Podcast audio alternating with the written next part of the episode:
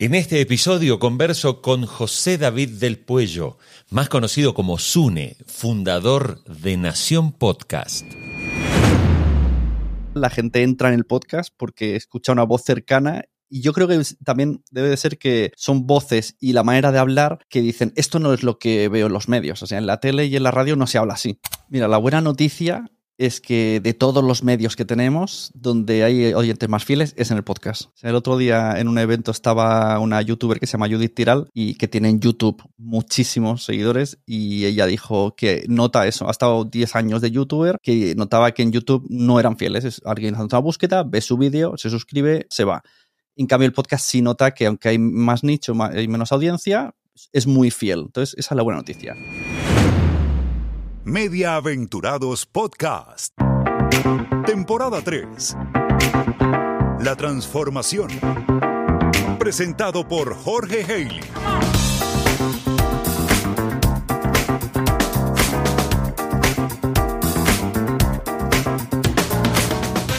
Hola, hola, diría el gran Pepe Domingo Castaño, uno de los más grandes de la radio española. Bienvenidos a este episodio número 6. Sí, ya voy por el sexto episodio de esta temporada del año 2022 de Mediaventurados.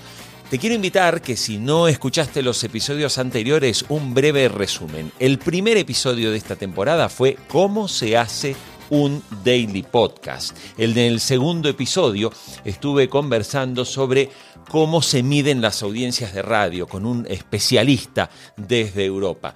Hablé con el gran Ariel Tarico en el episodio número 3, donde nos referimos al humor en la radio y a la relevancia de tener el humor como parte de las emisiones de radio. Y en el episodio anterior tuve a Claudio Cabrera, el mago del SEO. Ese fue el episodio número 4. Y precisamente en el número 5 estuve hablando de audiolibros con el country manager de Storytel. Tienes una buena, un buen resumen para escuchar antes de este episodio que estás oyendo hoy.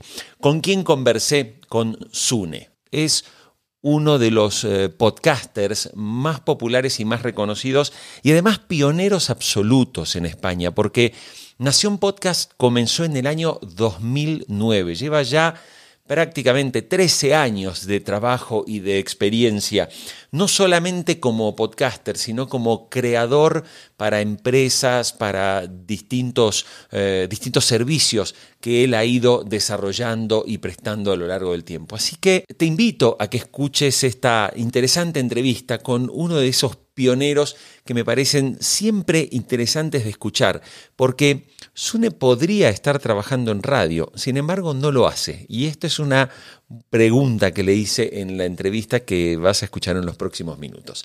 Vamos a ello entonces, pero antes, Mediaventurados tiene presentación. ¿Tienes un proyecto y aún no desarrollaste tu web? Unwebmaster.com es la solución para tener una exitosa presencia online. Y si ya tienes tu web y no funciona bien, o tu página está desactualizada, unwebmaster.com te ayudará a optimizar el sitio.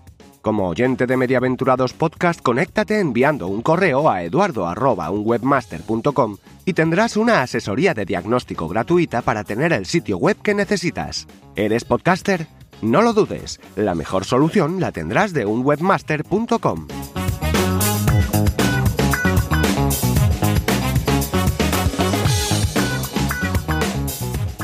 Sabes que la radio ha tenido siempre como dos segmentaciones. Por un lado tenemos la radio hablada y por el otro lado tenemos la radio musical. Todo el desarrollo del, audio digital abrió como una especie de mundo infinito, ¿no? Fíjate que gracias al audio digital y al podcast se recuperó lo que antes se llamaba la radionovela, hoy se llama ficción sonora, los reportajes en profundidad, en tu experiencia, en tu larga experiencia ya desde 2009 que comenzaste con el podcasting, ¿qué es lo que realmente más queremos escuchar los oyentes? ¿Con qué es que nos conectamos más cuando nos vamos de la radio a ese ámbito de audio digital? Bueno, esta pregunta es fácil, bien. lo, que, lo que más quiere escuchar la gente es gente cercana como ella que le pueda parecer que pueda entrar en la conversación con temas que le gusta a él. Entonces hablamos de nicho y cercanía. Eso es lo que la gente busca. Y cuando hablas entonces de esta cercanía y en las preferencias, ¿qué es lo que ves que más conecta a la gente cuando escuchas? Es decir, la gente se decanta más por el humor, se decanta más por, por el conocimiento. ¿Qué, es lo que has visto en tu experiencia? Pues eh, por lo menos hablo lo que se mueve en España, que es donde más domino. Y sí, sí, lo que a la gente le interesa son entrevistas con un tono de comedia. No quiere decir que sea humor, pero entrevistas de lo que sea, donde sea ameno y, y, luego dentro de eso también el, tema comedia triunfa bastante. Pero sí, el, el, escuchar a gente, el conversacional, es lo que más está buscando la gente. Pero a nivel general, la gente entra en el podcast porque escucha una voz cercana y yo creo que también debe de ser que son voces y la manera de hablar que dicen, esto no es lo que veo en los medios, o sea, en la tele y en la radio no se habla así, así hablan mis amigos, entonces se mete porque le recuerda a sus amigos. Tú sabes, Une, que Claro, nosotros estamos viendo que el, audio y el consumo de audio está creciendo. Eh, la verdad que todos somos más adictos visuales, ¿no? Y recientemente, en una, sala de audio social, eh, tú mismo planteabas como una reflexión acerca del uso o no del video en el desarrollo del podcast, ¿no? ¿Toca hacer una televisación del audio? El vídeo va a ganar un poco al audio. Pero claro, esto solamente se puede hacer con conversacionales. Volvemos a lo mismo, porque uno narrativo pasarlo a vídeo mm, ya sería un documental y una ficción pasada a vídeo sería poner Netflix pero yo creo que sí, que a la gente le gusta más el vídeo. Y, mira, una de las cosas que me dan la razón es que tú pones un extracto de tu vídeo, o sea, este podcast, por ejemplo, que creo que solo sale en audio, pero si tú pones los trocitos de vídeo en TikTok, mm, se disparan las visualizaciones. O sea, la gente... Mm, y yo estoy descubriendo también muchos podcasts a través de ver microvídeos en, en TikTok, que luego son podcasts de audio. Pero sí, al final no lo sé, debe ser una costumbre que tenemos los humanos que el vídeo nos tira más. También es cierto que el, mundo video y, el mundo TikTok es algo demasiado efímero, ¿no? Y, uno tiene la sensación que quien hace un audio, un podcast, incluso hasta la radio, ¿eh? con la instantaneidad de la radio, uno tiene la sensación de que uno trata de hacer una obra que vaya más allá de 40 segundos o de un minuto de TikTok. Eh, se hace un poco curioso que en un mundo donde prima la velocidad, ¿no? O sea, te ponen en Netflix dos episodios, te los ves en el mínimo tiempo posible. Eh, te pones en TikTok y estás una hora viendo vídeos de 15 segundos, que no sé cómo hacen esa magia, pero te enganchan una hora entera. Y todo es rápido, todo es ya, y llega el podcast o se mantiene el podcast que te obliga a estar tranquilo y te deja hacer otras cosas, a descansar la mirada es como va, muy en contra de la velocidad a la que va la tecnología. ¿no? La tecnología es muy visual y muy rápido y esto es audio y te dejamos además que vas haciendo otra cosa, des un paseo, limpies los platos, eh, lo que sea. Tampoco es estar en la cama mirando al techo escuchando un podcast, eso no sé si lo hace alguien porque te dormirías, pero sí, va un poco ¿no? a reducir marchas. vamos a poner segunda en vez de la sexta. Tú, Sune, llevas ya muchos años. Comenzaste en el año 2009, o sea, eras un auténtico pionero del mundo podcasting. En 13 años has sido protagonista y testigo privilegiado del crecimiento de esta industria del audio digital y del podcast.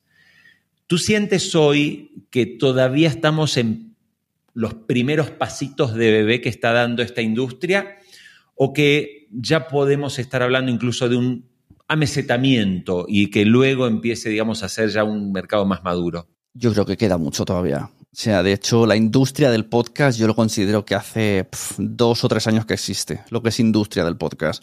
Pero yo todavía conozco gente, amigos que no han escuchado ningún podcast, saben que yo me pero nunca han oído uno mío. Entonces, la palabra podcast todavía hay que explicarla. Yo creo que esto será muy masivo cuando se meta Netflix, HBO, que no va a faltar mucho en que hagan podcast ellos, ya sea escuchándolos en la aplicación o libres por las redes para promocionar sus contenidos. Y yo creo que, que queda mucho, eso sí, a ver cómo vamos a tener que batallar y que luchar y habrán, habrán divisiones, o sea, tendremos los podcasts de plataformas, tendremos los podcasts premium, que serán ya los de los super famosos, y luego estarán los gratuitos, que seremos los más independientes, que tendremos que apañárnoslas con patrocinios, con alguna historia, pero bueno, habrán ese tipo de divisiones. Pero esto igual que en el cine, ¿no? Hay cine independiente, cine que está en plataformas, cine que al final es un poco lo mismo. Yo creo que todo va a seguir. Pero sí, respondiendo, queda mucho todavía. Uno de los cambios que trajo la llegada del streaming con, con plataformas como Netflix fue que ha desaparecido el concepto de lealtad, ¿no? La digitalización nos ha erradicado la lealtad. Claro, antes teníamos pocas ofertas y uno elegía y seguía algo. Hoy tenemos tanta multiplicidad de ofertas que cuesta.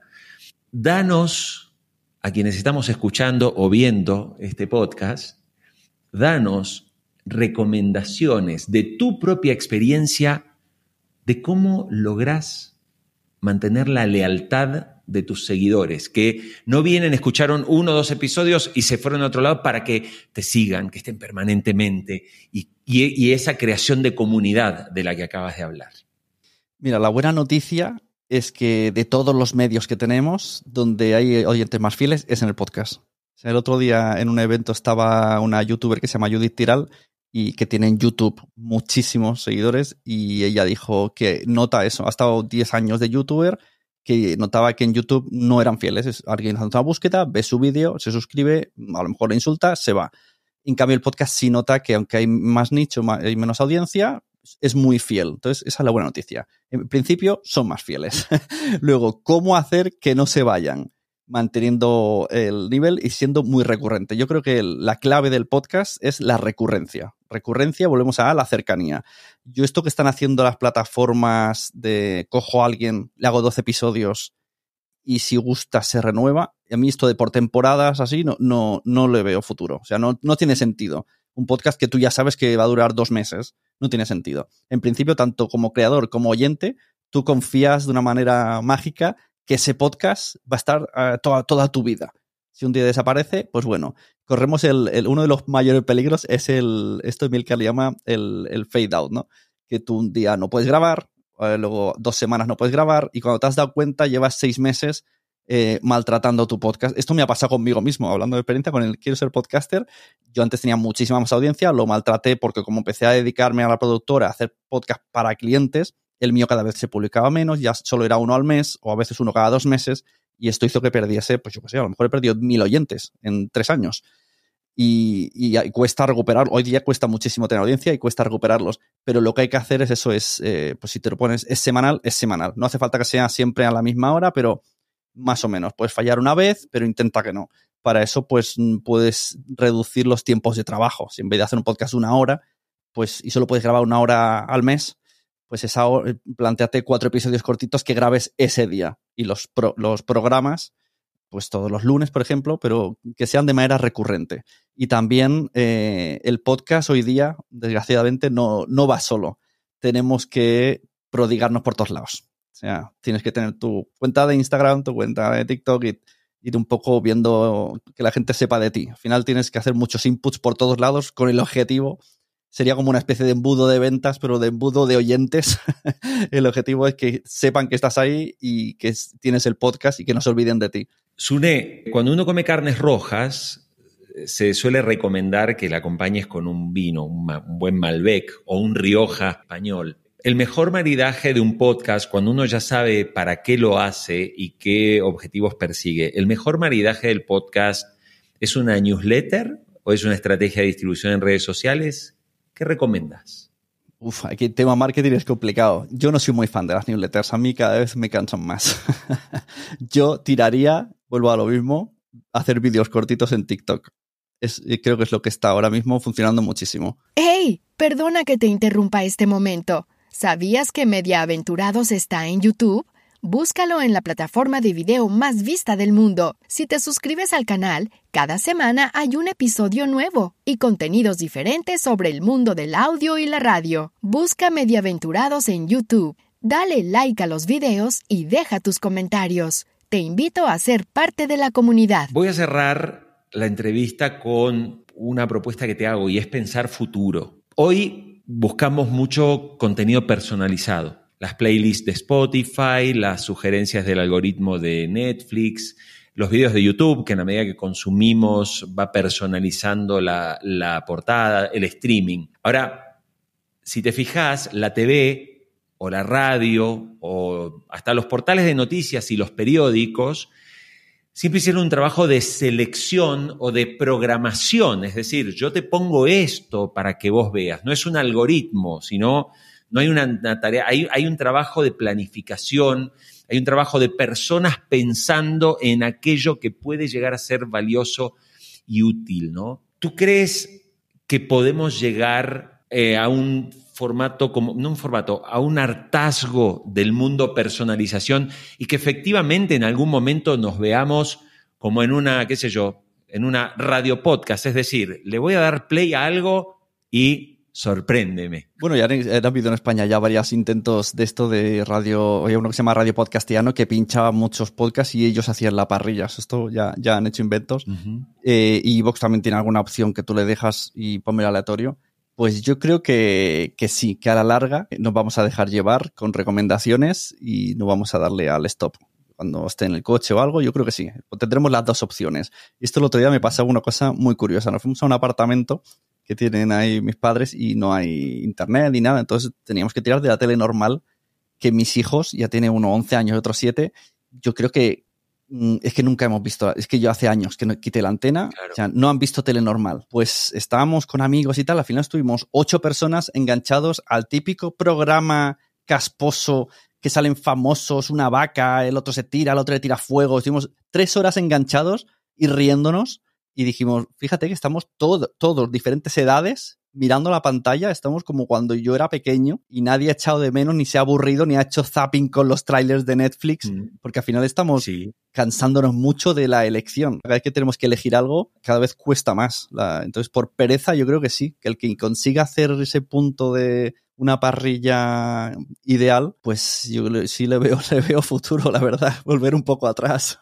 ¿Sabías que los episodios del podcast y las notas en texto están en mediaventurados.com? Allí encuentras todas las temporadas y el contenido de la transformación de la radio. Sune, tú eres un hombre del, audio digital y el podcasting. ¿Tú trabajarías en radio? Sí, ¿por qué no? Sí, es, parecido, es casi lo mismo, ¿no? Muchas veces. ¿Tú te has pensado en la idea de repente decir, oye, me monto una radio digital y meto ahí entre contenidos en vivo y contenidos on demand? No, eso, eso no me lo he planteado.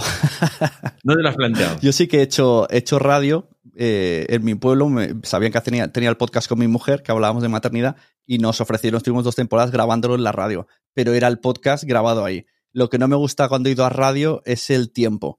O sea, yo estuve en Cadena Ser en un programa en verano, iba y me pegaba dos horas en autobús y, luego teníamos, éramos seis, cinco podcasters para comentar la serie esta de Gran Apagón y hacíamos como comentando episodios y o hablabas, como, como te hiciera la pregunta y no reaccionaras rápido, no habías hablado, porque teníamos al final seis minutos cada uno. Y era como, madre mía, llevo, llevo toda la tarde autobús para seis minutos que tengo que entrar rápido porque si no el de al lado la más que yo y no teníamos tiempo. Entonces, eso es lo que no me gusta de la radio, los, las prisas, los tiempos y, y todo eso que viene. Sune, para terminar, quiero hacerte escuchar un comentario que me hizo Juanma Ortega, histórico conductor de Los 40 Principales y también gerente ejecutivo de radio. Esto me decía.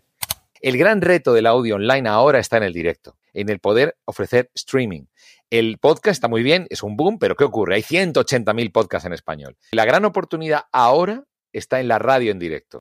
¿Tú qué piensas? Eh, pues lo veo en Twitch. Twitch es eso. Y yo veo que a la, ya no a la larga, a medio plazo, la tele va a ser Twitch. O sea, alguien va, es que deberían ya de empezar ya, porque eso es lo que está funcionando.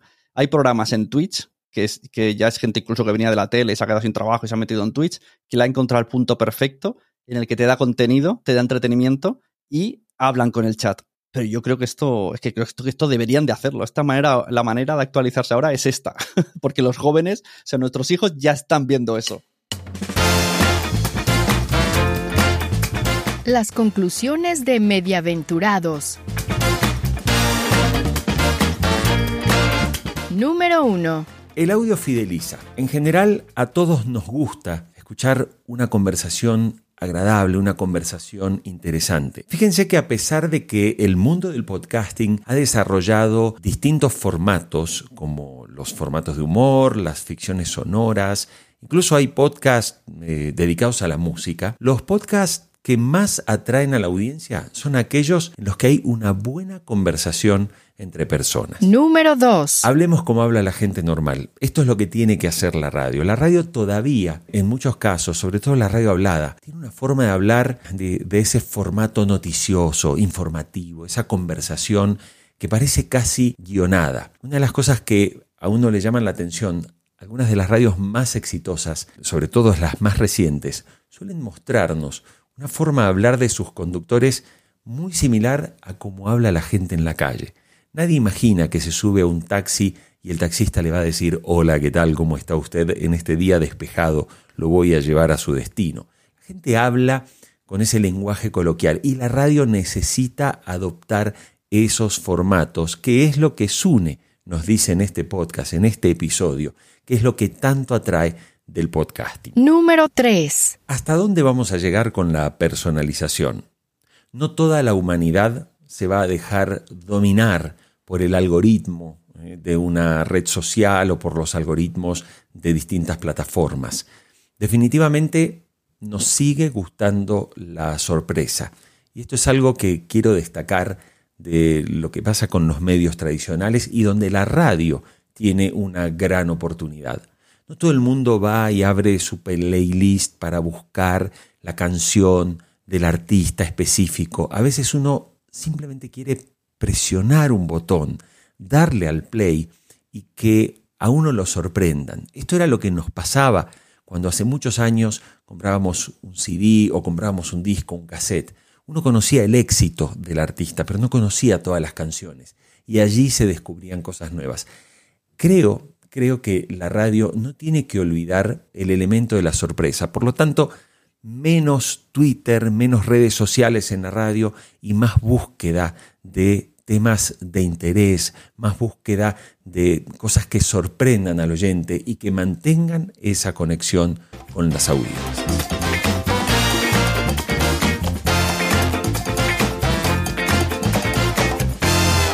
En el próximo episodio, el especialista Agustín Espada nos habla de tres exitosas radios que están abordando estrategias pensando en el futuro. Mediaventurados, presentado por Jorge Haley.